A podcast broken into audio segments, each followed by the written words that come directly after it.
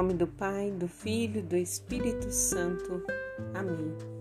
Quarta-feira, dia 11 de agosto de 2021. Hoje nós comemoramos o dia de Santa Clara de Assis, jovem que deixou tudo, a toda a sua riqueza, para seguir os caminhos de São Francisco, se entregando, né, entregando a sua vida passando por diversas provações.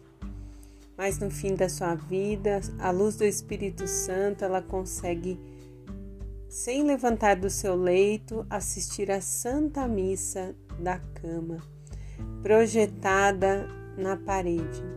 Isso fez com que o Papa Pio XII a, é, fizesse santa, né? nomeasse santa da igreja e à luz do Espírito Santo hoje, eu convido vocês a ouvirem, meditarem e viver a palavra do Senhor. E as palavras do Senhor para nós hoje está em Deuteronômio, no capítulo 34. E aqui nós temos a despedida de Moisés. Moisés que lutou, que falava com o Senhor, que fez o possível para aquele povo se converter Aproximadamente aos 120 anos chega ao fim sua jornada. E o Senhor permite com que ele contemple a terra prometida, mas também diz que ele não vai conhecer a terra prometida. Então Moisés morre no monte de onde ele vê as tribos, e antes de sua morte ele havia abençoado as doze tribos, cumprindo-se ali que a sua geração herdaria a terra prometida. Mas o próprio Moisés não entrou na terra prometida. Fica para nós, né, que muitas vezes nós questionamos: ah, mas tal pessoa fazia tanto e morreu, né? O padre tão bondoso e morreu. Sim, mas não é dessa terra aqui que o Senhor falava com Moisés. O Senhor já o preparava para o reino futuro, do qual, com toda certeza, ele deve hoje viver contemplando a face do Senhor. Mas mostra, né, que durante a nossa vida é um caminhar estreito, como foi a vida de Moisés, também de graça, porque ele falava com o Senhor, mas com muita luta, como a de todos nós. Assim como a vida dos santos. Então, nossa vida não é um caminho só com flores sem espinhos, não. Costuma ser um caminho de rosas mesmo, bonito, perfumado, mas com espinhos. E os espinhos fazem parte. E o salmo de hoje é o 65 que diz: Bendito seja o Senhor Deus que me escutou. É Ele que dá vida à nossa vida. Olha que lindo. O Senhor me escutou e é Ele que dá vida à nossa vida. Não existe vida se não for da vontade de Deus.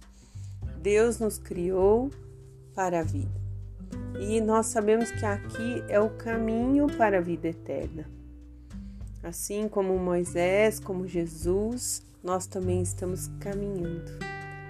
Mas fomos escolhidos por Deus.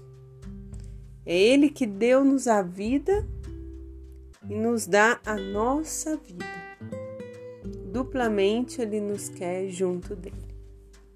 O Evangelho de hoje, proclamado por São Mateus no capítulo 18, versículos do 15 ao 20, nos diz que o Senhor estava ali reunidos com os discípulos e diz a eles que tudo o que eles desligarem aqui na terra será desligado no céu.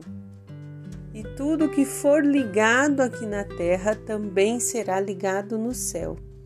E Jesus ainda diz assim: onde dois ou três estiverem reunidos em meu nome, o meu Pai que está no céu os concederá pois eu estou no meio deles. Olha que promessa maravilhosa, o poder da intercessão, dois ou três estarem reunidos. Se estamos reunidos, é por uma causa justa, é por um pedido, é por uma súplica, é um pedido de intercessão. Lembrando sempre que na própria oração que Jesus nos ensinou está: Pai que estás no céu, seja feita a vossa vontade, assim na terra como no céu.